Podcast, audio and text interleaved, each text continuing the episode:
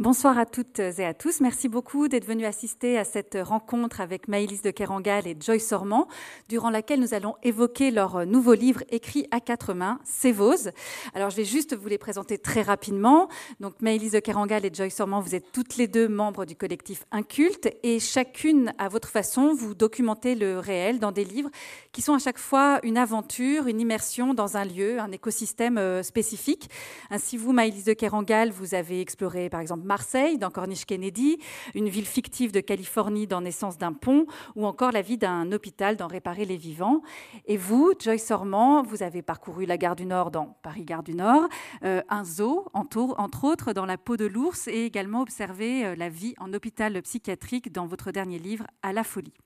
Cette fois donc, vous avez choisi de voyager ensemble le long d'un immense barrage euh, hydraulique coincé entre les montagnes et édifié sur les ruines d'un village englouti. Cela donne Sévose, un très beau roman dense, plein de visions et aux confins du fantastique. Et pour se mettre dans l'ambiance très particulière de ce livre, vous allez commencer par nous lire deux extraits.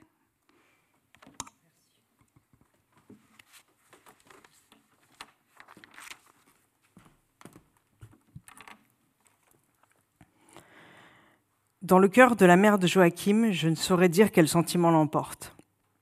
Entre l'orgueil d'avoir engendré un fils ambitieux, la peine de le voir partir et l'appât du gain, le jeune homme ayant promis de lui envoyer chaque mois la moitié de son salaire. Car son garçon ne veut plus veiller les bêtes, s'est lassé de ce silencieux tête-à-tête avec les brebis, et à 23 ans ne pense plus qu'à fuir le village de Castello Mendo. La rumeur qui a d'abord gagné l'Espagne s'étend maintenant le long de la frontière. Dans la montagne française, un chantier se prépare, historique, pharaonique. On va édifier le plus haut barrage d'Europe, inscrire la France dans la modernité, reconstruire un pays accablé par la guerre.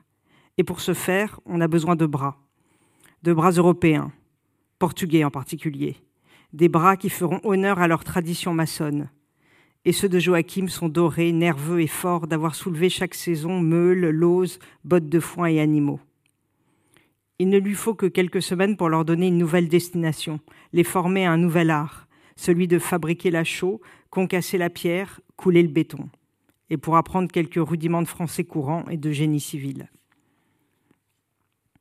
Au printemps, Joachim quitte enfin son village amarré à la colline calcaire, parcourt en quart les 1500 kilomètres qui le séparent de Sévose, découvrant à son approche l'imposant massif, une muraille naturelle qui préfigure celle qu'il est venu édifier ici.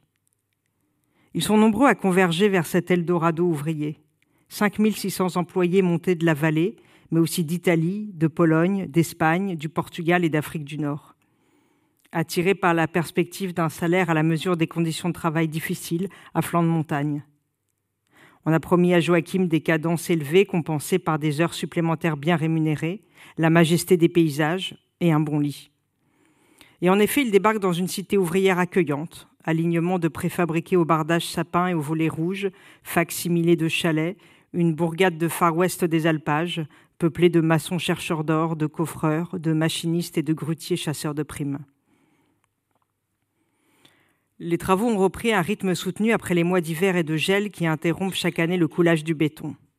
C'est mars 51, un an et demi après le début du gros œuvre.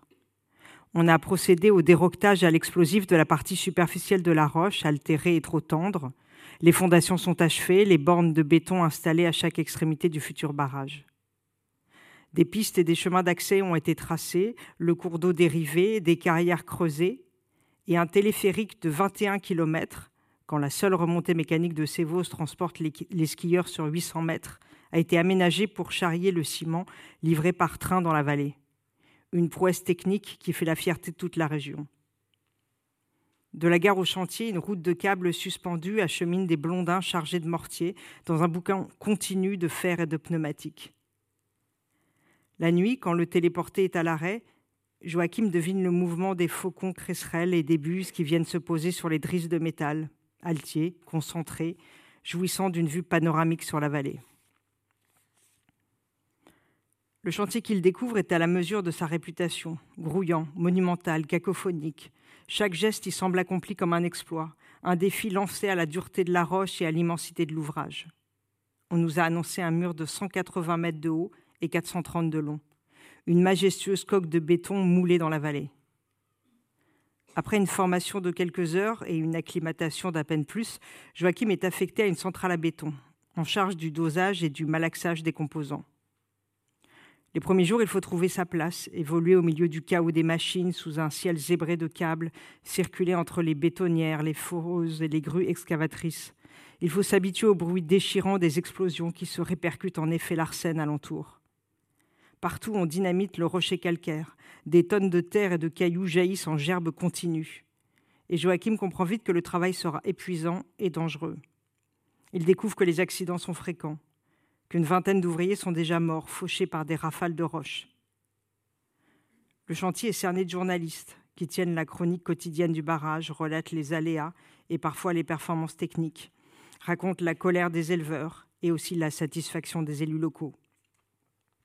Et derrière eux se tient une autre garde, celle des gendarmes, qui surveillent désormais les travaux jour et nuit, la nuit surtout depuis qu'une série de sabotages, incendie d'un transformateur, vol de matériel, pneus crevés et réservoirs siphonnés, a retardé la construction du barrage et perturbé la communication enthousiaste du maître d'œuvre, impuissant à convaincre les habitants du village de la pertinence de leur sacrifice. J'imagine Joachim le premier jour, posté au pied de l'édifice, peut-être stupéfait ou nerveux, le regard levé vers ce mur qui monte dans un mouvement inexorable d'ascension, mais aussi d'expansion, barrant la vallée, la biffant d'un trait de béton, obstruant le ciel et préfigurant l'engloutissement du village. Car après le mur, c'est l'eau qui montera. À ce stade du chantier, je ne saurais parler de barrage hydroélectrique de type voûte mince. Il s'agirait plutôt d'un simple mur, plugué sur la roche, une prothèse pour la montagne, pour la renforcer, augmenter sa résistance et l'assouplir, capturer la fermeté du béton comme sa plasticité, un subtil transfert de qualité entre l'ouvrage d'art et le massif. Le mur se dresse comme une excroissance naturelle, fusion chromatique du ciment et de la pierre, de leurs courbes, le paysage se lisse, la greffe a commencé, barrage sur montagne.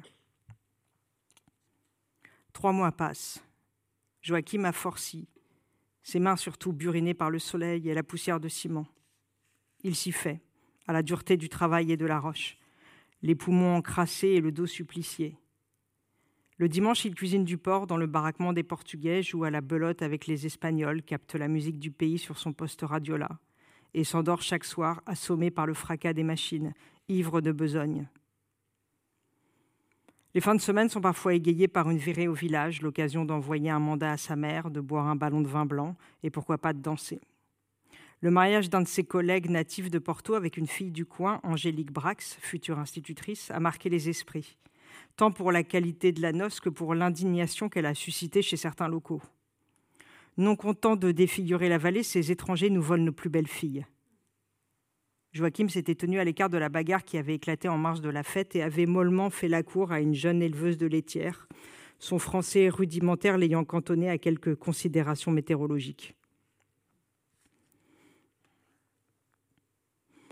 Sa mère se demandera s'il s'est vu mourir, s'il a senti la coulée de béton lentement l'étouffer, pénétrer sa bouche et rigidifier sa langue, immobiliser un cri qu'il n'aura pas eu le temps d'expulser, infiltrer les narines, les yeux, chaque orifice, chaque pore, jusqu'à figer les battements du cœur lui-même, le mouvement cardiaque stoppé par le durcissement de la matière dans les veines.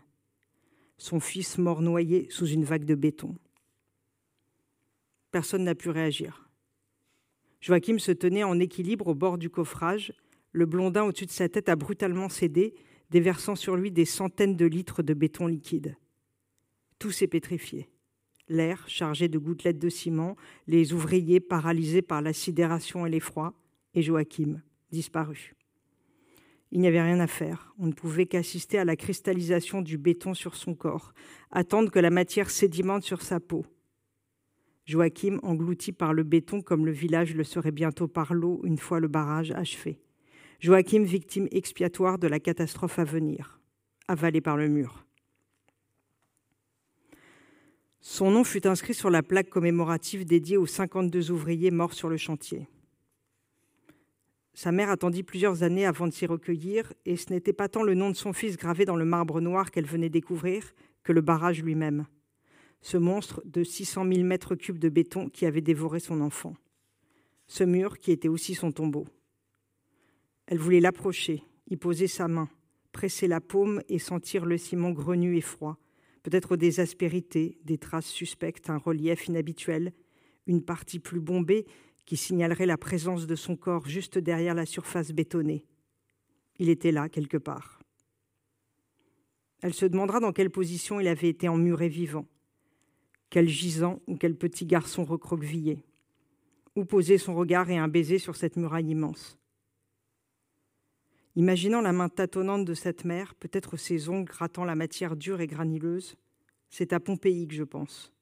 Au temps brisé net, au corps saisi dans la lave, figé dans un geste, un élan, un spasme, à ses membres rétractés, ses bouches ouvertes, ces êtres ensevelis avant même de mourir, encore palpitants sous l'épaisse couche de cendres, à ces vies solidifiées qui ne redeviendront jamais poussière.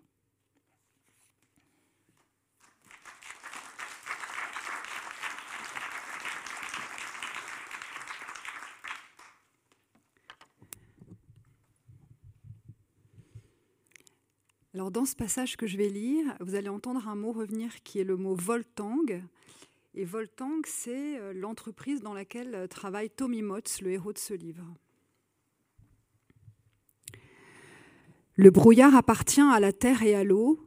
Il monte, il ne cesse de monter, de même que monte l'affolement de Tommy qui serre les mains sur le volant, le cou rentré dans les épaules, la plante du pied suspendue au-dessus de la pédale de frein. Les écharpes vaporeuses apparues au sortir de Fossel ne forment plus qu'une crasse stagnante où il navigue à vue, où il s'enfonce, sûr d'avoir basculé du côté de l'informe et de la désolation. Son regard erre sans accrocher le moindre repère. Le paysage a disparu. La montagne s'est désintégrée, pulvérisée dans l'atmosphère en un amas de gouttelettes glacées qui dégoulinent le long des vitres et de ses tempes blêmes. La violente mélancolie qui l'a envahie au saut du lit s'est renversée au dehors. Elle a basculé de l'autre côté du pare-brise. Elle se répand dans la vallée et tout se passe comme s'il roulait au ralenti dans son propre cerveau.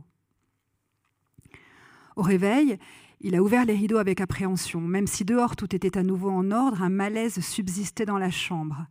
Il a sacrifié ses ablutions rituelles, la petite liturgie du soin et de l'hygiène de soi qui le tient du côté des hommes de travail, des actifs.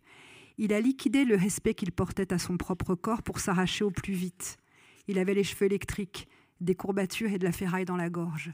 A shooté dans le plateau du petit déjeuner posé sur le seuil de sa chambre, s'est figé devant l'auréole de lait qui s'étalait sur la moquette, puis a dévalé les escaliers, tendu à l'idée de croiser cette Sophie qui se foutait bien de sa gueule et qu'il aurait volontiers secoué comme un prunier pour lui faire avouer ce qui se passait dans cet hôtel.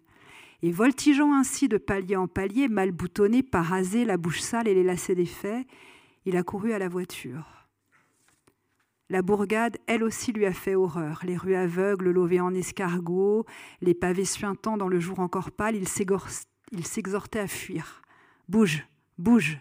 Et subitement, alors qu'il avait jusque-là bien encaissé le manque de nicotine, s'était désintoxiqué seul, misant sur les patchs, les gommes à mâcher et la technique Alexander, celle-ci afin de se défaire des automatismes du corps, de certains gestes indélébiles, dont précisément celui de prendre la cigarette très bas entre le majeur et l'index et de fumer en se couvrant la bouche avec la paume de la main, fébrile.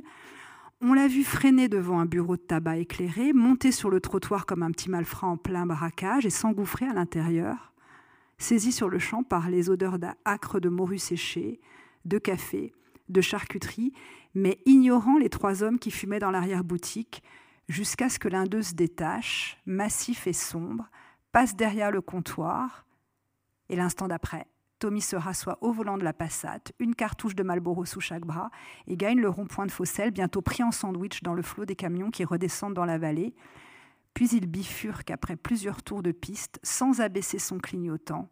Une sortie, vite, vite, une sortie, n'importe laquelle. La brume boucane le dehors et la route est devenue si étroite que les branches des conifères frôlent maintenant les portières. Elles ventousent les vitres telles des griffes noires. C'est long, cette ascension, cela n'en finit pas. L'habitacle est désormais le seul îlot de réel, le dernier morceau de matière compacte, et Tommy s'y cramponne comme à la poutre d'un radeau. Il pense à la statue vaudou, se promet de ne pas jouer petit bras, de ne pas la laisser s'échapper. De temps à autre, des sapins percent l'opacité, semblables à des ombres spectrales sur un polaroïde, des troncs gris, calibrés à l'identique, soudain très nets et vaguement hostiles. Il se penche pour fouiller le sous-bois d'un regard latéral. Donnerait beaucoup pour surprendre un chamois, un loup, une fleur écarlate, mais rien, rien. La vie se tient hors d'atteinte, insituable. La réalité s'est dissoute dans les fumigènes, et sans doute est-ce pour cela qu'il ne croit pas au troupeau de bêtes qui encerclent sa voiture, pile à l'instant où le ciel fait son comeback, pur et dur, et avec lui le drapé de la montagne et la lumière rasante du premier soleil sur l'alpage. Il est au cœur du cirque de Sévose, tel le centreur du disque sur la platine. En travers de la route, devenue ici un chemin de terre, se répand un ondoiement de laine, et la chaleur qui émane du troupeau produit une autre vapeur. Tommy se dresse sur son siège, descend la vitre. L'odeur des bêtes, leur piétinement, leur souffle, le tintement de quelques clochettes, les, les aboiements d'un chien, tout cela le reconnecte aussitôt à la vie chaude et bestiale, à la vie palpitante. Il tend un bras au dehors, passe une main sur les toisons, enfonce ses doigts dans la laine. Il est sauvé. Le monde est de retour.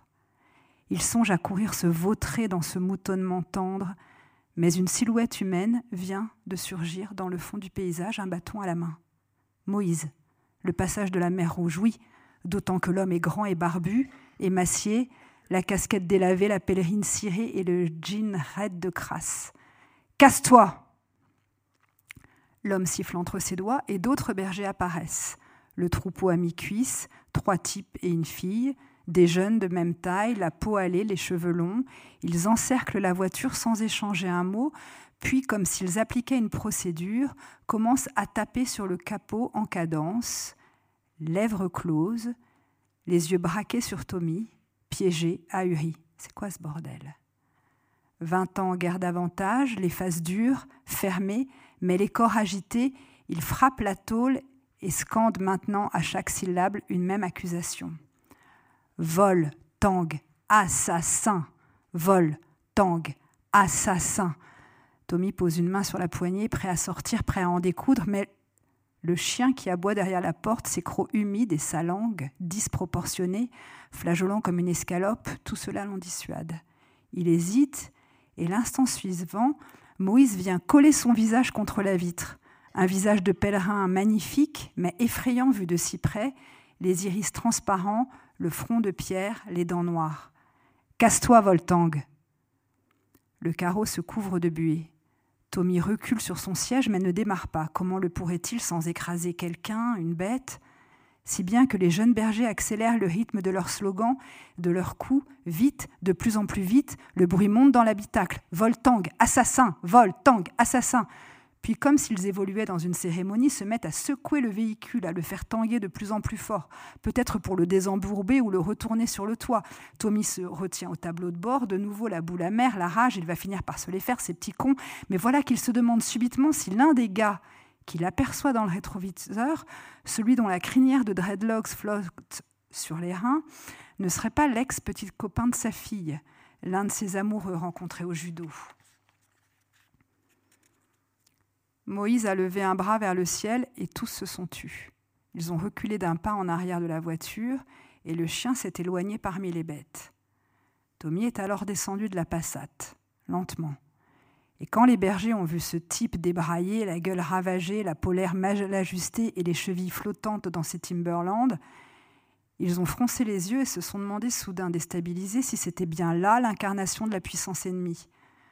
Leur vision du capitalisme industriel relevait de quelques stéréotypes datés, relevait du cigare et de la bedaine, du costume lanvin, des grolles et de la montre Rolex, les prédateurs ayant toujours du coffre et de la mâchoire. Jamais ils n'auraient reconnu le cadre supérieur d'une multinationale dans celui qui se trouvait devant eux. Là se tenait leur naïveté, et là se tenait ce qui a finalement permis qu'un dialogue ait lieu. Car tandis que Tommy s'allumait une Malboro, Moïse, lui, s'est roulé une clope sur le, capot de la bagnole, puis a donné un coup de langue sur sa feuille de riz la croix après avoir tiré une première taffe et déclaré radouci Tu n'es pas le bienvenu ici, Voltang, et je vais te dire pourquoi. D'un bond léger, il a grimpé sur un rocher comme on monte sur une estrade de campagne. Le troupeau et les bergers ont lentement convergé à ses pieds, et sachant que tous le suivaient des yeux et que la montagne exauçait sa parole, il a proclamé Tu as détruit notre vallée, Voltang. Tu es venu ici en colon, en occupant, et tu as noyé nos maisons, nos granges, nos tombes. Tu as électrifié le fond de la bouillasse pour les citadins, pour qu'ils puissent faire tourner les sèche-linges. Tu as raquetté les sols et coulé des tonnes de béton pour ériger un mur sur la rivière, ce mur hideux du progrès. Et à présent, tu oses venir parader sur les hautes terres. Effaré, Tommy a croisé les bras, manière d'afficher sa patience, de manifester qu'il attendait que ça se passe, a fumé sa clope, les fesses écrasées contre la portière, les lacets, le regard baissé sur les moutons qui broutaient ses lacets. Moïse discourait, les yeux tournés vers le ciel, une figuration de la ferveur dans une peinture d'église, la voix grasseillante. Tu es de ceux qui ont tout salopé, Voltang, de ceux qui ont tout rançonné. Tu es de cette génération qui ne laisse en héritage qu'une catastrophe. Tommy se savait trop épuisé pour débattre sans s'énerver et ressassait en lui-même quelques arguments appris dans un séminaire de formation. Voltang a fait de ta cuvette arriérée un lieu de bien-être et de civilisation a utilisé la force de l'eau pour produire une énergie neuve et gratuite, a enrayé l'émigration des hommes durant l'hiver, a permis que les enfants partent faire des études, la douche chaude et l'éclairage public. Quand Moïse a soudain élevé la voix, Vois-tu, Voltang, nous sommes les derniers bergers, les herbaciers, les nomades d'altitude. Nous réactivons de vieilles routes de transhumance. Nous suivons les sentiers forestiers, les pistes, le cours des torrents glacés. Nous avons fui le pays corrompu pour vivre au pays sauvage, et nous sommes libres. Puis, pour conclure, sans doute, il a hurlé People under no king.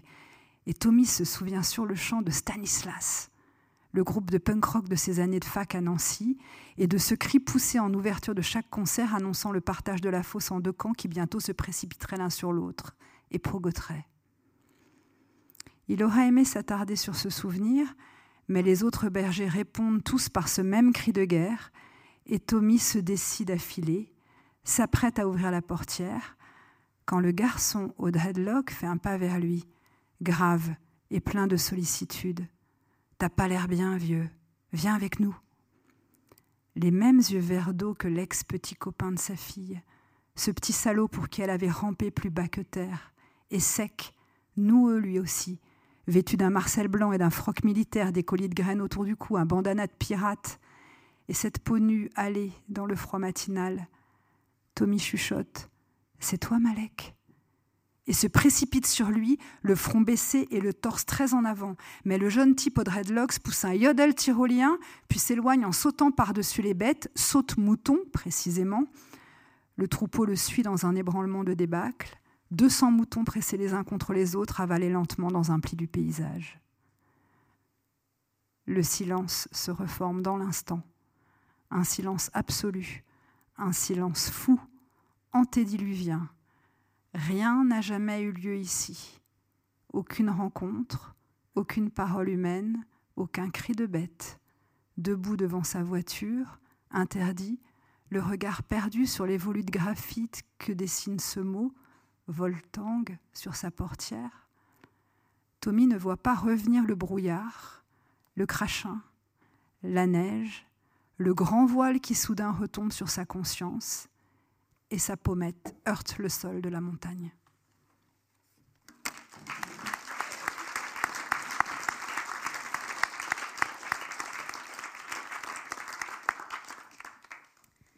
Merci beaucoup pour ces, pour ces lectures. Pour commencer, une question très simple. Euh, comment est né ce, projet si particulier donc d'écriture à, quatre mains? Qu'est-ce qui était premier? Est-ce que c'était l'envie d'écrire ensemble ou bien l'envie d'écrire sur ce lieu, sur cette histoire?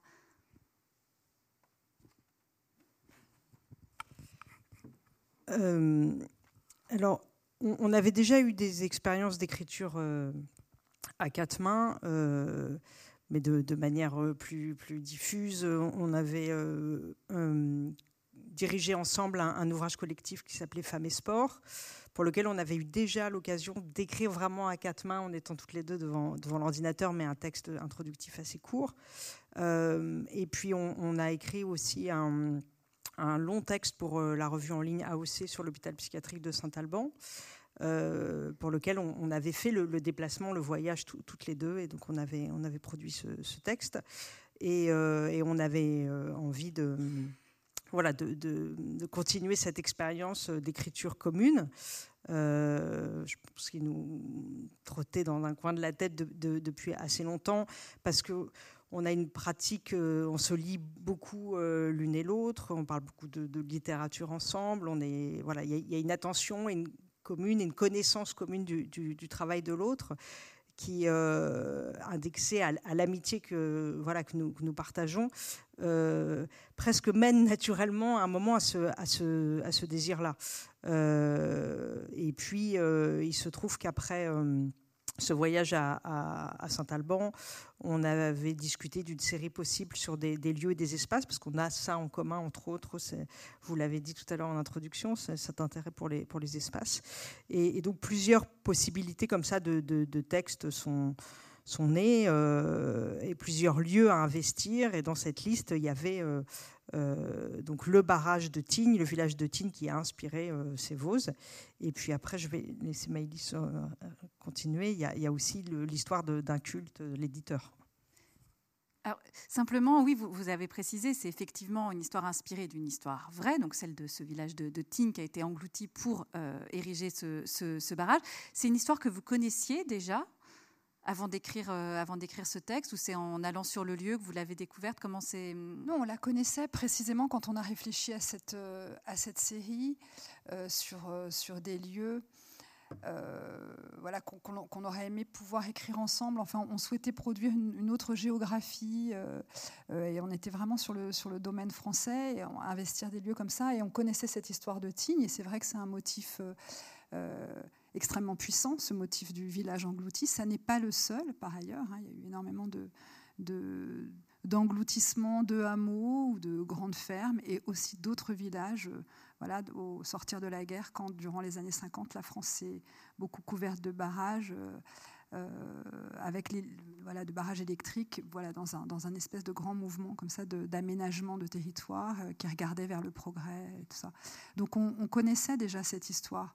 Euh, ce qui s'est passé pour reprendre la question précédente, c'est que en fait, il y a eu aussi quand même euh, une, conjoncture, c'est-à-dire qu'en fait, on était chacune aussi dans nos, dans nos livres, et puis à un moment, il y a eu quand même une, sollicitation d'un culte, euh, et c'est pas anodin qu'en fait que le, livre se soit écrit en fait dans cette maison d'édition euh, parce qu'en fait cette maison d'édition elle est née d'un collectif auquel on est liés l'une et l'autre.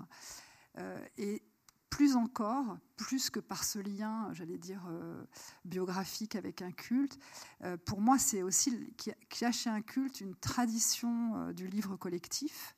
il, y a, publie, il y a eu le, livre d'Oliver Roé, de Jérôme Ferrari. L'an dernier, il y a eu un livre écrit par Mathieu Larnaudy, Arnaud Bertina et, et Oliver Roy encore. Vous voyez, il y, a des, livres collectifs qui, s'écrivent là. Et cette idée aussi, euh, alors nous, je pense qu'on fait un autre pas qui est d'écrire une fiction à deux, c'est-à-dire que les livres qui ont été euh, euh, écrits, les livres collectifs chez un culte, sont, ne sont pas des fictions, sont plutôt des essais ou des enquêtes, même si la langue est littéraire et, regarde parfois vers un imaginaire fictionnel ça reste, ce ne sont pas du tout des, romans. Nous, on s'est quand même donné comme euh, projet d'écrire un roman, ce qui pour nous était euh, un enjeu, un, objectif, un, plaisir, un défi supplémentaire. Euh, parce qu'évidemment, la question de la langue, elle est, immédiatement devant, et la question de l'imaginaire. Et donc ça, voilà, ça, ça, a pu avoir lieu aussi dans cette maison d'édition qui a cette tradition-là, et qui surtout essaye aussi de déstabiliser, en tout cas de repenser le, statut de l'auteur euh, euh, tout puissant euh, devant son texte, etc. Et, voilà, c'est reconfiguré. On a tous écrit un livre qui s'appelait Une chic fille en 2007. C'est un livre qu'on a écrit sur cette. non, c'était le livre sur cette playmate américaine. J'ai oublié son nom, son nom. Voilà, Anna Nicole, Smith. Et en fait, là, voilà, on signait pas les textes. Euh, c'était vraiment écrit par le collectif. Et, bon, c'est aussi un autre biais pour euh, attraper euh, la pratique littéraire, la pratique de l'écriture. Et voilà, donc ça, ça a été aussi important. Et il s'est trouvé que Joy venait de publier à la folie. Moi, j'avais rendu le manuscrit de Canoë et qu'on a pu l'écrire. Et on voit bien quand même la dimension euh, éminemment romanesque de, cette histoire de village englouti. On pense tout de suite à l'Atlantide, enfin énormément de mythes qui, euh, surviennent tout de suite. Euh, qu'est-ce qui, vous, en tant que romancière, vous a, accroché, a retenu votre attention? Alors, je, commence à répondre et puis après, de façon, ben, je, pense que déjà, c'est vrai ce que vous avez dit au début, on, partage quand même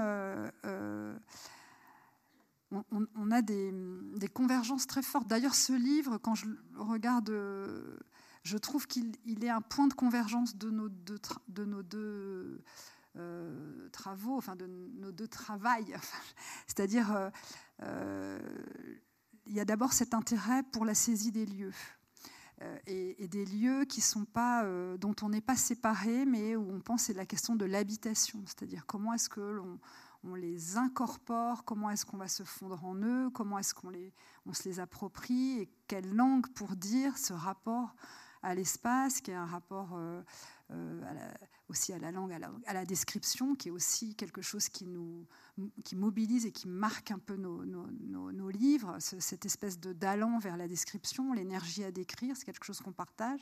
Mais il y a euh, quelque chose de vraiment de très intense qui est peut-être d'abord la question des la question des espaces, la question d'une littérature euh, euh, aussi de l'exploration, euh, où l'espace justement se ressaisit par le biais des sens, d'une expérience sensorielle, physique. Donc tout ça, c'était quand même déjà des choses que Joy avait pu explorer justement dans, Gare du Nord, vraiment, comme vous l'avez dit, mais voilà par exemple exemplairement dans À la folie, le dernier livre, qui est un peu un modèle de ça. comment on habite un lieu, qu'est-ce qu'on y entend, comment on y parle comment ça s'écrit en fait un espace. Euh, et, ça, par exemple, c'est quelque chose qui nous, qui nous tient l'une et l'autre et sur lequel on, réfléchit pas mal. Donc déjà, il y avait, il y avait ça euh, comme motif d'inspiration. Et ce lieu, euh, c'est aussi évidemment... voilà, c'est un espace c'est aussi un temps, c'est aussi un rapport à l'histoire, un rapport à l'enquête, un rapport à la documentation, et c'est des choses aussi qu'on partage. D'ailleurs, vous êtes allé sur place pour, pour écrire ce livre? Vous avez besoin d'être sur les lieux pour, pour vous les approprier? Oui, l'écriture du livre, elle, procède d'abord vraiment de, ce petit voyage qu'on a, fait, euh, qu'on a fait sur place, parce que d'abord, il fallait un, un point de départ finalement à l'écriture et c'est, c'est difficile de se mettre à écrire et moi j'ai le sentiment qu'à deux c'est peut-être encore plus difficile. C'est-à-dire comment on fait, on se met devant l'ordinateur toutes les deux et comment on commence Comment on commence cette première phrase Alors, De fait, on a écrit le, début vraiment toutes les deux devant l'ordinateur, donc on s'est posé ces questions. Mais on avait besoin quand même d'une espèce d'assise, de, planche d'appel, euh, d'expérience commune précisément. On en avait d'autant plus besoin que, comme le dit Maëlys, le défi c'était d'écrire une fiction, c'est-à-dire de euh, de, produire un, imaginaire qui soit la convergence de nos deux imaginaires. Et donc, pour, euh, et, ça, quand on y pense, c'est assez abstrait d'une certaine façon. Comment est-ce que nos, deux imaginations vont à un moment en, créer une troisième? Et, donc, cette espèce de chose très concrète qui est d'aller sur place et de faire ensemble l'expérience du voyage, c'est-à-dire de, prendre un train, une voiture, d'aller dans de passer trois nuits dans un petit hôtel qui ressemble beaucoup à celui du livre, un hôtel assez étrange où les, choses. D'ailleurs, l'environnement nous, paraissait un peu déréglé dans cet hôtel et ça a tout à fait influencé l'atmosphère du livre. Et puis de, il y a un petit côté shining, là, voilà. cet hôtel perdu. Et, euh, en plus, c'était pendant le Covid, donc il y avait ces ambiances très bizarres de, de, solitude, de désertion. Et puis on est monté, euh, euh, voilà, voir ce, voir ce lac et on était toutes les deux assez saisies par la, couleur de l'eau, la, matière de, cette eau comme ça, un peu, épaisse, un peu sirupeuse, qu'on décrit assez longuement dans, le livre, par, par cette espèce de cirque montagneux. Et on a un peu erré d'ailleurs comme Tommy, c'est-à-dire qu'on n'avait pas vraiment de, plan de route. Euh, on était avec la voiture et puis on, se baladait comme ça. Et on commençait un peu à à délirer. ensemble sur place, à délirer cela. Vous parliez, vous... comment ça se passait justement ce délire euh, commun? Euh, oui, on, se parlait. Euh, on, se parle tout, le temps, en général, mais on, on se parlait, oui, parce que chacune exprimait aussi ses, sensations devant les lieux, et puis, euh, et puis on a commencé à imaginer un personnage qui porterait l'histoire. Euh, donc on a commencé à délirer sur ce, sur ce Tommy Motz, à délirer quand on était dans cette petite euh, chambre d'hôtel. Donc voilà, ce, ce, ce, voyage, il était, il était primordial pour que quelque chose de pour qu'un socle commun soit là et puis pour que et qu'un délire commun soit là parce que comme disait Maëlys on, on a toutes les deux une écriture qui s'appuie beaucoup sur l'expérience sensorielle et donc de faire cette expérience des sens ensemble de, l'altitude des, couleurs des sons des, odeurs des, lumières euh, permettait qu'on s'y mette après euh, une fois redescendu parce que l'idée euh, c'était que évidemment ce livre on ne l'aurait pas écrit l'une sans l'autre. Enfin, c'est-à-dire que, en tout cas, pas celui-là.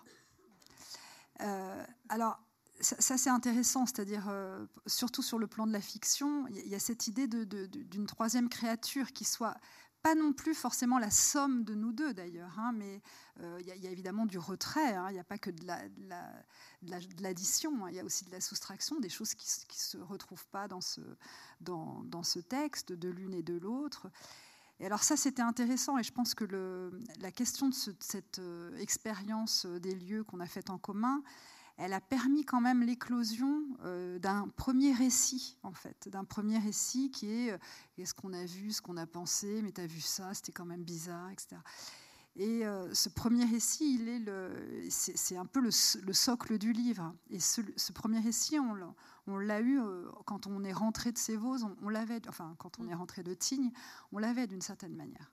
Et, et cette, la question de la formation d'un imaginaire commun qui ne relève ni de l'une, ni de l'autre, ni de la somme de nous deux, euh, c'était euh, évidemment l'aspect le plus désirable de ce projet. Est-ce que de nous deux, il peut y avoir un, livre qui, émerge, une, langue, euh, et un livre qui se lise vraiment comme étant le, l'émanation d'une voilà d'une écriture euh, commune. ça, et ça pour, pour, pour cela, c'est vrai qu'il a fallu quand même en passer par euh, par ce par ce voyage. Au-delà du plaisir euh, qu'on a eu à le faire ensemble, je pense qu'on n'aurait on n'aurait pas pu écrire le livre sans cette sans cette expérience là.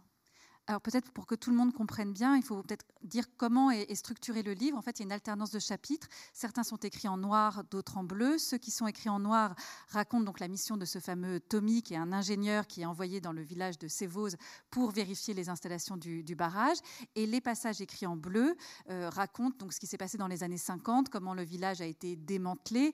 Euh, il y a ces scènes, moi, je trouve absolument magnifiques du, cimetière. Il y a même le cimetière est, déplacé, donc il y a des exhumations. Enfin, il y a vraiment une dimension de profanation, de sacrilège hein, sur, cette, sur cette terre. Donc on alterne voilà, entre le, le passé et le présent. Euh, il y a une narration au jeu et puis une autre euh, une narration plus euh, voilà, sur, sur Tommy. donc on pourrait bêtement penser, bah, c'est facile vu qu'il y a cette partition de, chapitres en noir et bleu, que l'une a pris les, les, chapitres en noir, mais j'imagine que c'est pas si simple. Pas du tout. Non, mais parce que précisément, ça n'aurait pas eu d'intérêt de, de, se séparer à ce point dans, le, dans, le, dans l'écriture du livre. Ce que, j'ajouterais euh, juste, c'est qu'il euh, y, y, a cette espèce d'axe, euh, je dirais, horizontal qui est l'aventure de Tommy Motz. voilà sa déambulation, ses errances, ce qu'il vit pendant ces trois jours à Sévose. Et là, donc, on est à la troisième personne. Hein, donc moi, c'est ce que j'ai lu tout à l'heure. Hein, voilà ce que fait Tommy, on le suit, qui rencontre et ça. Et puis, pour parler de ces, de ces retours donc qu'on a figuré en bleu dans le texte, euh, on parlait de couler, c'est-à-dire c'est beaucoup plus un axe d'une verticalité et comment à un, moment justement l'histoire, le temps euh, s'effondre dans le texte comme, comme une avalanche, comme ça ferait une, une, coulée euh, de, de, de, neige, de roche, de matière. Et qu'est-ce que, et qu'est-ce que ça raconte? Et ces, voix, et ces, voix et ces passages-là pardon, sont écrits à la première personne du singulier. Donc il y avait l'idée quand même d'un carroyage euh, horizontal et vertical, voyez, d'une architecture quand même assez précise qu'on donnait au livre, qui déjà s'intéresse à un objet d'architecture. Évidemment, on voulait aussi répliquer euh, ce motif du barrage, lui donner dans notre euh, travail euh, sa, dimension d'architecture. Et ça a été aussi, néanmoins, évidemment, une, façon de nous partager le travail. Vous voulez ajouter quelque chose sur cette euh, répartition, euh, non pas des tâches, mais des, euh, de, l'écriture entre le, cette narration à la troisième personne et puis cette narration à la première personne? On peut expliquer un petit peu la, la cuisine interne, enfin la, la fabrication, parce que c'est vrai que ce qui est, je pense, intéressant aussi dans, ce livre, c'est précisément les, processus de, fabrication, parce que comment est-ce qu'on écrit euh, à, quatre mains? Donc, euh, pour être très euh, descriptive, on a on a fait en fait un synopsis très détaillé selon le, principe que vient d'expliquer Maëlys avec donc cette horizontalité du présent, cette verticalité, ces piliers du, barrage qui sont les piliers du, passé, hein, ce béton coulé. Donc on, avait déjà la, forme est très très tenue et très structurée parce que justement comme on était deux, euh, il fallait qu'on ait une, un cadre qui, nous tienne. Donc il y avait d'abord ce principe là. Euh, à l'intérieur de, ce principe, euh, on, a, on, a, donc déplié un, synopsis assez détaillé. Et il y a une autre forme de binarité aussi dans le présent, c'est-à-dire qu'il y a les jours et les nuits de Tommy, et qu'on fonctionne à chaque fois comme ça par couple entre les jours et les nuits de, Tommy. Et à l'intérieur de la nuit, les nuits sont biphasées, donc elles sont elles aussi. Donc il y, a du binaire à peu près partout. Et on a fait ce, synopsis détaillé. Et puis là, on s'est partagé les séquences, mais évidemment, chacune a écrit à la fois euh, au, présent et au passé. L'idée, c'était d'intervenir partout. Euh, on a, comme je disais tout à l'heure, on a écrit le début et la fin vraiment ensemble euh, dans, cette espèce de geste, pour le coup, assez expérimental. Hein. C'est un peu comme une espèce de performance d'écriture. On est vraiment toutes les deux devant l'ordinateur à régler la phrase ensemble, à, régler la place de la virgule ensemble, le rythme, le souffle. Chose qui peut pas se faire sur la totalité du livre. Euh, et puis après, chacune donc écrivait, euh, mais euh, écrivait, si je puis dire, sous le regard de, l'autre, un, regard bienveillant et, et, attentif. Mais on se faisait donc lire évidemment nos passages et puis on en discutait après ensemble et on pouvait reprendre ensemble certaines choses. Donc chacune, à la fois on a écrit seul à deux et, aussi euh, d'une manière euh, en, duo, si je puis dire, parce que chacune intervenait euh, d'une certaine façon voilà, sur, les, sur les textes de l'autre. Il y avait plein de moments où on était évidemment seul devant nos, ordinateurs, mais tout a été passé au, tamis de notre association, aussi pour, pour donner une, cohérence d'ensemble et puis pour essayer de construire cette langue. Maëlys parlait tout à l'heure d'un troisième imaginaire et un livre qui ne qui n'est qui n'aurait pas été le sien, qui n'aurait pas été le mien. Et il fallait aussi une langue qui n'est pas tout à fait la sienne, qui n'est pas tout à fait la, mienne, mais euh, voilà, qui, coule de notre, de notre association dans ce livre. Et justement, est-ce que vous avez été surprise par cette langue qui a surgi de votre association, par ce, troisième, ce troisième imaginaire qui a, qui a vu le jour en, écrivant, euh, en écrivant à deux? Est-ce que vous attendiez à ce que ça prenne cette forme, cette, euh, cette couleur Ou est-ce que vous avez eu des moments comme ça d'étonnement face à l'écriture? Alors oui, moi je, moi, je pense qu'on a été toujours dans un espèce d'étonnement, mais mais c'était plutôt l'étonnement de, d'abord qui était lié à l'attente du texte de l'autre, parce que on avait un, peu comme un espèce de plan de, plan de travail, donc on se disait, voilà, ce serait bien qu'à telle, telle période, on puisse faire lire ça et ça pour, pour pouvoir avancer. Et c'est vrai qu'il y avait un espèce d'étonnement dans la surprise du texte de l'autre, parce qu'en fait, euh, ce texte, il était attendu, euh, au sens où d'après le, synopsis, on, connaissait euh, le réglage du contenu, c'est-à-dire, oh, voilà, toi tu vas faire donc la coulée euh, de Joachim, etc., ou euh, la coulée de, l'évacuation du cimetière, des choses comme ça. Donc, qu'est-ce qui, on, voyait quel était le sujet, le, contenu nous était, nous était connu d'une certaine manière. En revanche, évidemment, c'est ce qu'on se disait, tout ce qui est attendu se manifeste souvent de manière totalement inattendue, et il y avait un inattendu total quand on recevait les textes. Donc il y avait quand même de la surprise, il y avait quand même euh, euh, de l'étonnement, euh, et, ça, ça a été pour moi un, des moteurs du, plaisir, en fait, de, ce, de ce, travail commun. Après, je n'ai pas été très sensible à cette histoire de, de langue, c'est-à-dire enfin, au sens où, euh, dans le sens où vous l'employez, c'est-à-dire euh, d'assister à l'émergence de cette langue. En fait, moi, j'en ai pas eu conscience de manière très claire. C'est peut-être à la fin du livre et puis les premiers lecteurs, voilà, qui revenaient en disant on ne on voit pas qui, voilà, il y a quelque, on ne pourrait pas dire avec certitude. Alors ça se, peut se deviner, on peut jouer qui a fait quoi, etc.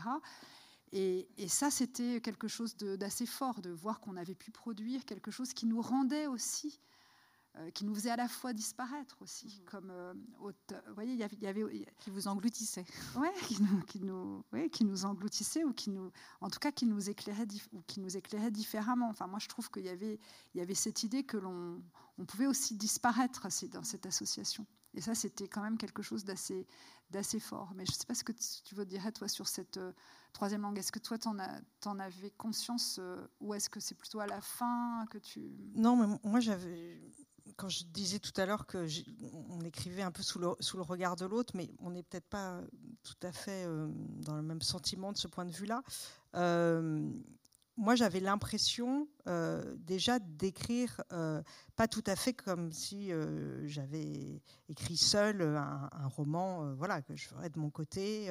C'est-à-dire que quand j'écrivais, je savais que Maëlys allait lire immédiatement, alors pas au sens où euh, c'est une espèce de, conscience supérieure ou de, censure et qu'il fallait qu'elle valide, c'est pas du tout ça.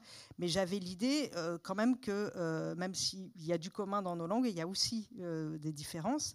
Et, j'avais le désir, c'était ce qui m'intéressait aussi dans ce projet, d'essayer de, faire une espèce de pas vers la langue de, de, Alors, il ne s'agissait pas de la singer, mais j'avais sa musique quand même un peu en, tête euh, et, j'écrivais en pensant à, la musique de, sa langue. Et donc, en n'étant pas justement toute seule à écrire. Euh, et que même quand j'écrivais mes parties, moi seule, j'écrivais avec Maëlys quand même, même si elle n'était pas avec moi devant, devant l'ordinateur. Et donc, je, voyais bien que j'infléchissais un petit peu ma, ma, façon de, faire. Alors, c'est assez marginal, évidemment. Hein. C'est pas euh, un geste tout à fait radical qui serait en plus de, la dénaturation ou une espèce de, euh, de, parodie de, la langue de l'autre. Mais voilà, j'avais ça en tête tout le temps. Et, euh, et c'est une des choses qui m'a vraiment intéressée dans l'exercice, précisément. Oui, la métaphore musicale, elle est intéressante parce qu'il y a effectivement cette recherche d'harmonisation de, de, voix et ça, passe très très bien dans le, livre. Effectivement, ça, coule pour reprendre cette, idée de, couler. Euh, c'est un livre qui a aussi euh, énormément de strates. Alors, il est, il est, très court, très dense, très compact et, euh, il y a notamment une, dimension très politique, écologique, puisque derrière, c'est aussi toute la violence faite à la nature, faite à un lieu, faite aux, aux habitants de ce lieu qu'on a donc déplacé pour pouvoir ce, ce, bah, ce monstre de, béton. Et puis, il y, a une dimension, euh, il y a une dimension sociale. On l'a vu avec le passage que vous avez lu euh, sur tous ces ouvriers qui sont venus de, différents pays d'Europe pour participer à ce, chantier. Euh, comment vous avez articulé toutes ces strates, justement? Et puis, est-ce que vous avez dû faire un énorme travail de documentation pour vous replonger dans cette histoire? Comment, vous avez articulé toutes ces dimensions-là? Qui permettent d'en faire euh, naître une autre sur laquelle on reviendra après, qui est cette dimension fantastique qui, euh, qui est passionnante. Alors, on a fait quand même un travail de documentation. Je dirais pas du tout un travail d'enquête, hein, parce que pour le coup, euh, quand on était sur place, on, a quand même rencontré quelques personnes, on essayait de, de nouer des discussions, mais on n'était pas du tout dans un dispositif d'enquête, mais beaucoup plus de glanage. Hein recueillait des choses. Euh, et euh, c'est vrai qu'on s'est intéressé immédiatement quand même à ce barrage-là euh, comme étant un, comme résorbant aussi tout ce mouvement dont j'ai parlé tout à l'heure, tout ce mouvement de, qui, voilà, qui est vraiment de, l'après-guerre en France, où le, voilà, la, France se couvre de barrages, et c'est fou ce qui s'est passé en fait. Et Tignes, c'est peut-être le, l'histoire la plus documentée, parce que pour le coup, euh, il y a eu une résistance euh, du village, une résistance importante. Euh, il y a eu une façon aussi d'arriver à intéresser la, presse. Hein, quand on regarde les couvertures, je sais pas, de, de, Paris Match, etc., c'est vraiment les, les, le, martyr de Tignes, la souffrance de Tignes. Donc, et puis, avec ce, ce, qui est appuyé, c'est la, la, la, question de la décentralisation. Enfin, à l'époque, pour le coup, le fait que tout soit extrêmement décidé depuis Paris. Donc, au contraire, ça, ça, redessine une, France voilà, où, où le, sort de, cette population, euh, le sort de ce village a été, euh, décidé depuis Paris. il y a une violence qui était liée à ça. Donc ça, ça quand même, ces documents, euh, on les trouve, on les lit. Il y a des il y a des témoignages, il y a aussi des témoignages audio. et ça, c'est très, pour le coup, c'est bon. Moi, c'est beaucoup ce que je pense qu'on est toutes les deux quand même aussi des auteurs qui ont à voir avec le, la question du matériau en littérature. Euh, tout, pas au sens justement où il faut faire des tonnes de recherches pour écrire, mais au sens où le, le livre conduit vers une forme de matériau. C'est-à-dire que le roman va inventer son propre matériau documentaire. C'est justement pas, euh, il faut absolument penser à écrire ça. C'est l'idée que la manipulation de la documentation va déclencher des sorties vers la fiction, des sorties vers l'imaginaire, et que finalement le roman est conduit aussi comme ça. Et, ça, ça a été très important. Alors il y avait toute cette euh, à l'époque, la question écologique, elle n'est pas du tout posée. Hein. On est vraiment dans l'idée du progrès, tout simplement, euh, quelque chose euh, de très massif. et c'est vrai qu'aujourd'hui, on a une lecture totalement différente de ce qui a eu lieu. Et voilà, ça c'est, on est, on est, nous, ce livre témoigne aussi d'un, voilà, de la, venue de l'anthropocène, du fait que la, réflexion a totalement changé. Et euh, comme Joy euh, le, dit, il y, a eu aussi l'idée que ces énormes ouvrages si massifs, si déraisonnables, euh, ne pourraient pas susciter aujourd'hui la, la, fierté, mais au contraire sont immédiatement euh, envisagées comme étant potentiellement des menaces. Et en tout cas euh, euh, instaure une forme d'inquiétude. Hein, un, mur d'une telle taille plugué sur la montagne, aujourd'hui, ça serait, serait plus possible en tout cas de s'en extasier, hormis dans les pays autoritaires. D'ailleurs, ce mur, à plusieurs reprises, il est comparé à celui de la série euh, Game of Thrones. Je ne sais pas si vous voyez ce grand mur de glace infranchissable. Donc là, on voit bien la dimension euh, très, très inquiétante. Et d'ailleurs, euh, ce côté menaçant, il plane sur tout le, livre, notamment à travers l'expérience de, Tommy. Et de plus en plus, le, livre bascule aussi un peu dans le thriller, dans le fantastique. Euh, il y a un côté Twin Peaks dans cette, ville enfin, ce village de montagne. Euh, il y a des scènes aussi, moi, qui m'ont fait penser à, Edgar Allan Poe. Comment vous avez dévié comme ça vers, euh, le fantastique? Comment s'est fait ce, cette bifurcation? Pense que ça s'est fait par plusieurs canaux, si on peut dire.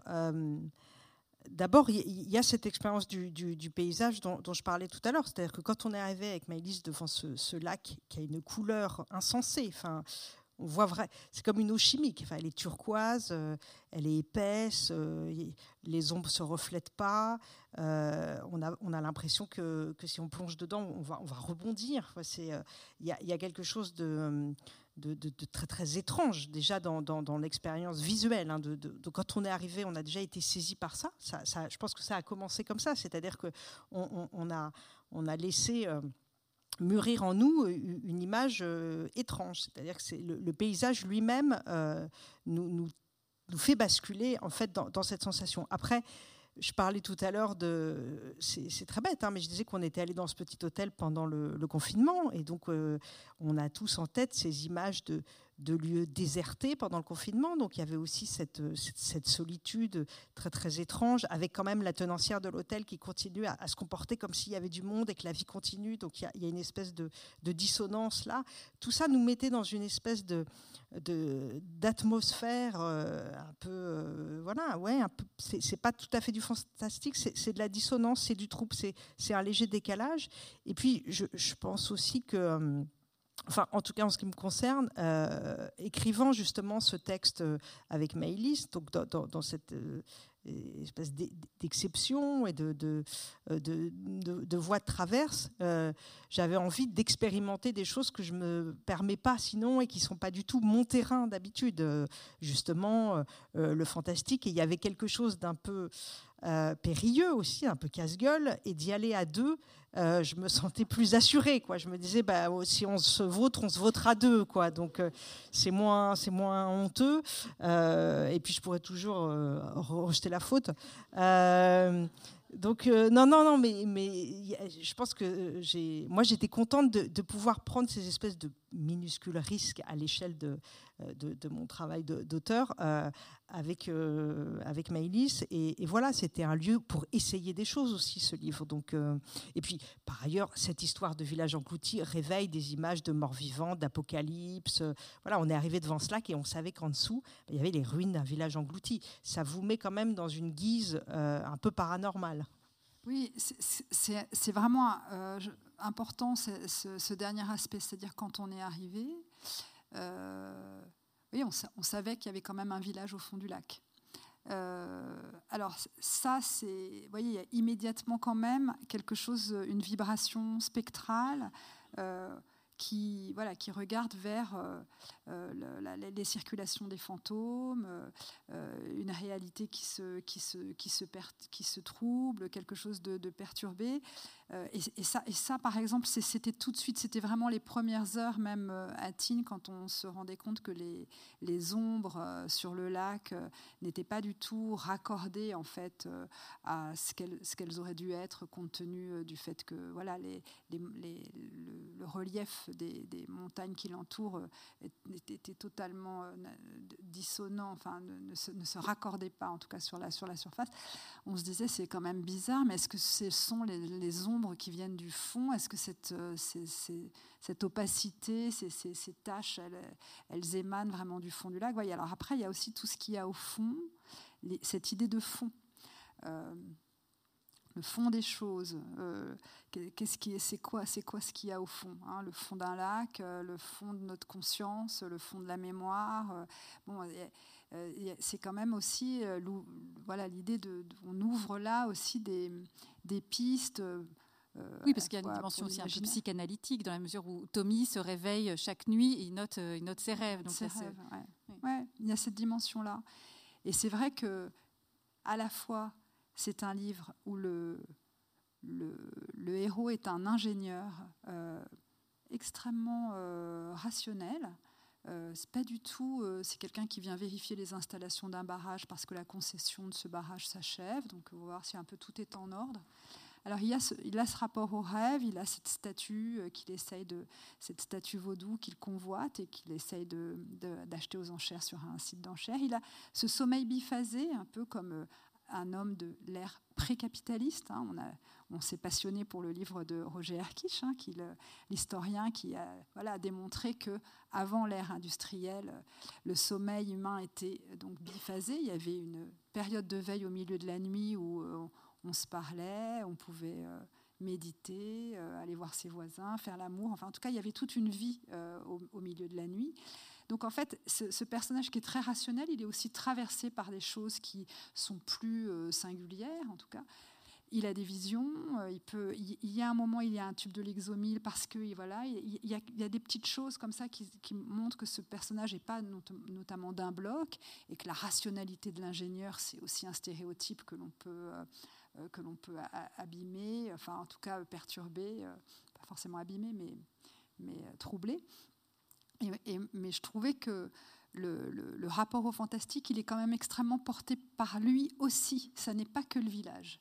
Et que cet homme, il est, en fait, il, il reçoit euh, la vibration étrange de ce, lac et de, cet environnement, et lui-même se met euh, aussi à, vaciller. La vie lui, lui échappe sans arrêt, il n'arrive pas à rentrer en contact avec ce qui serait la, réalité. Or, le, fond d'un lac, on sait tous que c'est euh, voilà le, socle au fond du lac, c'est aussi ce qui est, c'est-à-dire c'est vraiment la réalité. On peut le, sonder ce fond de ce lac. Donc c'était intéressant d'articuler quelque chose de très historique, très matériel, et puis euh, voilà c'est cette, cette euh, oui guise plus, beaucoup plus spectrale en tout cas le, paranormal dont parlait Joy. Oui, presque surnaturel, comme si c'était le lieu qui se, qui se vengeait euh, euh, des décennies plus tard euh, en se manifestant de façon très, très inquiétante, très étrange. ce qui est remarquable aussi, on a, beaucoup parlé, enfin on a, pas mal parlé du travail sur la, la, langue, et ce qui est toujours fascinant chez l'une comme chez l'autre, c'est la façon dont vous appropriez tout un vocabulaire technique pour en faire une langue vraiment littéraire. Et là, on retrouve ça. Euh, évidemment, il y a toute une euh, des descriptions de la, façon dont le, barrage a été fabriqué, les pylônes, l'acier, les matières. Et c'est comme si vos, mots, votre langue, elle se paraît de cette même matière. Euh, je ne sais pas que c'est une langue de, béton, mais il y a quelque chose comme ça de très solide, de très matériel. Est-ce que ça, et on sent que vous prenez un plaisir à, jouer avec ce vocabulaire, et c'est quelque chose que vous avez en commun, cet amour pour le vocabulaire technique? C'est vrai qu'un un, de nos points communs dans ce livre, c'est vraiment l'amour du BTP. Euh, et voilà, Maëlys l'a prouvé par exemple dans un livre qui s'appelle Naissance d'un pont. Euh, moi, j'ai fait un livre sur l'habitat et la construction qui s'appelle Gros œuvre, un, recueil de, nouvelles.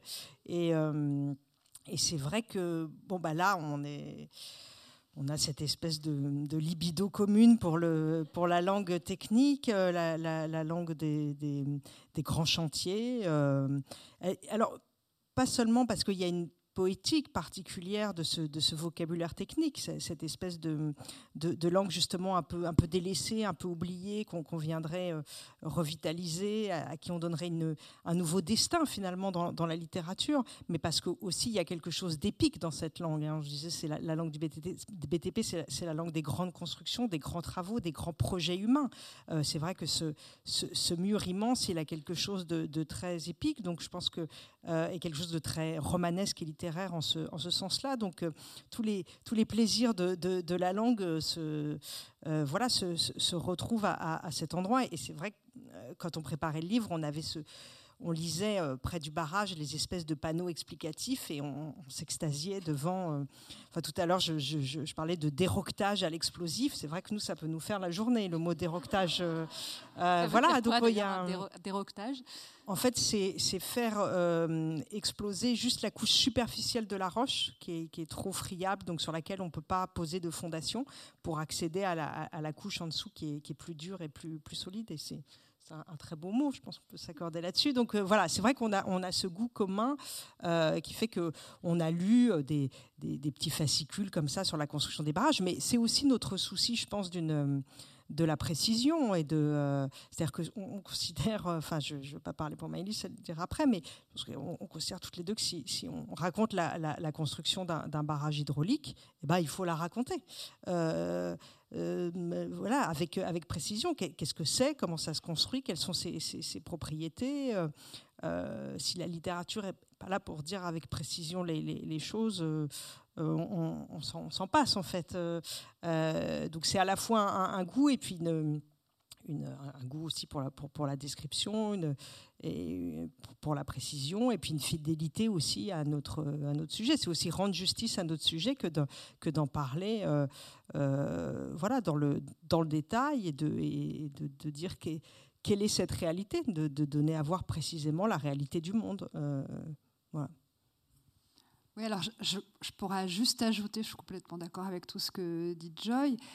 alors il y a aussi autre chose qui, se, qui s'ajoute à ça, c'est qu'en fait, cette espèce de façon de se saisir de la, de la, de la technique, euh, c'est aussi une façon, euh, je pense, pour l'une et pour l'autre, parce qu'en fait, ça s'est retrouvé, euh, je sais pas, dans, justement dans, par exemple, dans À la folie, il y a aussi ce vocabulaire, cette langue médicale euh, qui pouvait avoir dans Réparer les vivants, ou dans, voilà, en tout cas, ou dans Un monde à portée de main sur le, sur le, geste du peintre, le rapport à la matière, etc. Donc, en fait, ce qui est intéressant dans la technique, pour moi, c'est aussi que c'est d'abord quelque chose qui n'est pas aimé qui n'est pas littéraire. C'est-à-dire c'est vu comme étant le truc le moins glamour qui soit. On, rejoue là la, bonne vieille dichotomie. Euh, je sais pas, ça pourrait être une version euh, euh, inaboutie des, des, maths et du français. Enfin, c'est-à-dire voilà, la, la technique, c'est ce qui est considéré comme étant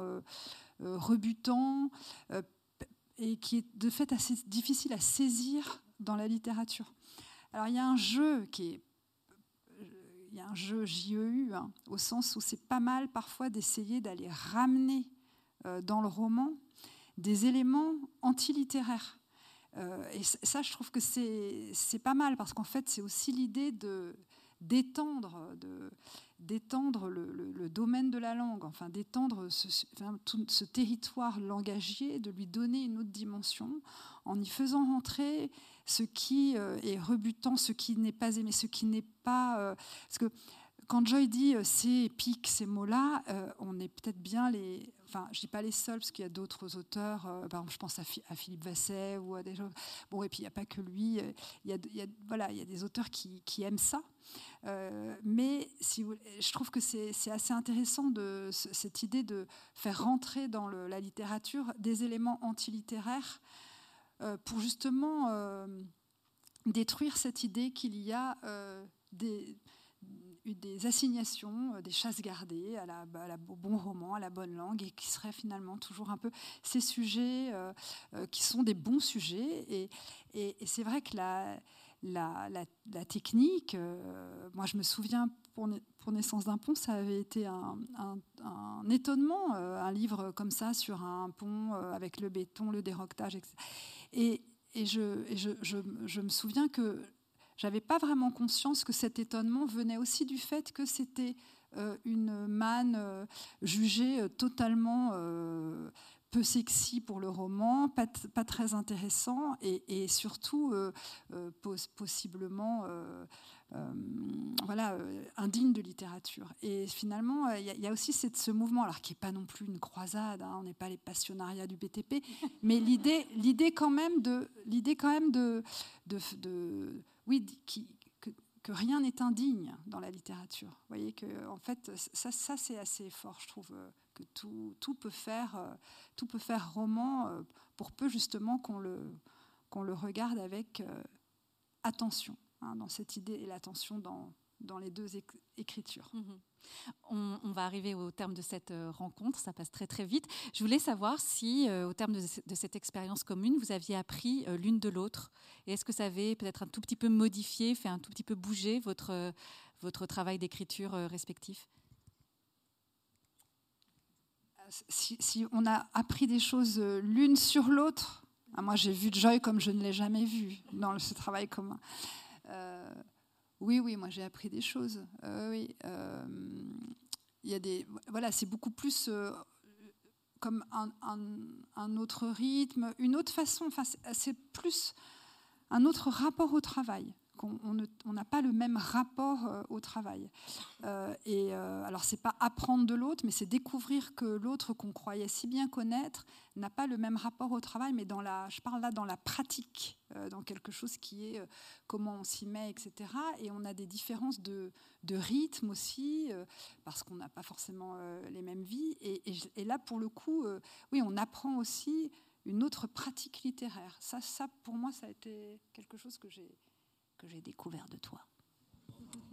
En fait, Maëlys veut dire qu'elle a découvert, j'étais encore plus impatiente que ce qu'elle imaginait euh, dans le travail. Euh, alors, moi, ça, je ne sais pas, euh, finalement, l'avenir le dira. Je me dis, est-ce que dans le prochain livre, quelque chose que j'écrirai seul, quelque chose va, bouger? Je J'en sais rien encore, mais je me suis déjà exprimée là-dessus et j'en ai parlé à, à. Pour moi, je disais tout à l'heure que j'avais fait un, pas vers, vers sa musique, ou, plutôt que j'avais sa musique dans, dans l'oreille. Euh, et puis, il y a, autre chose qui est important pour, pour moi, c'est euh, euh, un pas un peu plus avancé vers la, fiction. On en parle souvent, Maëlys et moi, de cette question, parce que Maëlys, du roman, du roman, et que Maëlys a une une pratique du roman euh, beaucoup plus confiante que la mienne, beaucoup plus aboutie de, de, mon point de vue. Enfin, je pense que ça ne se discute pas trop, mais euh, j'ai d'autres euh, qualités. mais je me sens pas très assurée sur le terrain romanesque. C'est un, un genre qui me pose beaucoup de difficultés dans l'écriture. Alors, je ne dis pas que ça n'en pose pas à Maëlys, évidemment que ça en pose à Maëlys, mais Maëlys a une espèce d'élan et de confiance dans le, dans le roman que, que je n'ai pas, qui est un, genre avec lequel je me débat beaucoup. Euh, euh, avec les, personnages, je me, je me débat beaucoup, euh, et que c'est assez compliqué pour moi. Et c'est pas pour rien que nombre de mes livres sont dans une veine plus, documentaire où je me sens plus à l'aise aussi. et donc j'étais contente de pouvoir là aussi être accompagnée pour faire cette espèce de pas supplémentaire euh, parce qu'on est voilà pour moi on est vraiment dans le roman dans, la fiction d'une manière euh, euh, qui pour moi est assez en fait inédite c'est-à-dire que de parler toutes les deux par exemple de la de la mise en œuvre d'un personnage, de le construire à deux comme ça, c'est quelque chose que j'ai beaucoup de mal à faire seul. Donc d'être d'être avec Maïlis pour, pour faire ça, voilà, ça m'a ça m'a un peu conforté. Peut-être que j'ai gagné une petite confiance de, ce côté-là, mais je, ne saurais le dire. Euh, on, verra si ça, si j'ai besoin de Maïlis ou si j'y arrive toute seule. Mais merci beaucoup à toutes les deux. Merci. Merci. merci au revoir.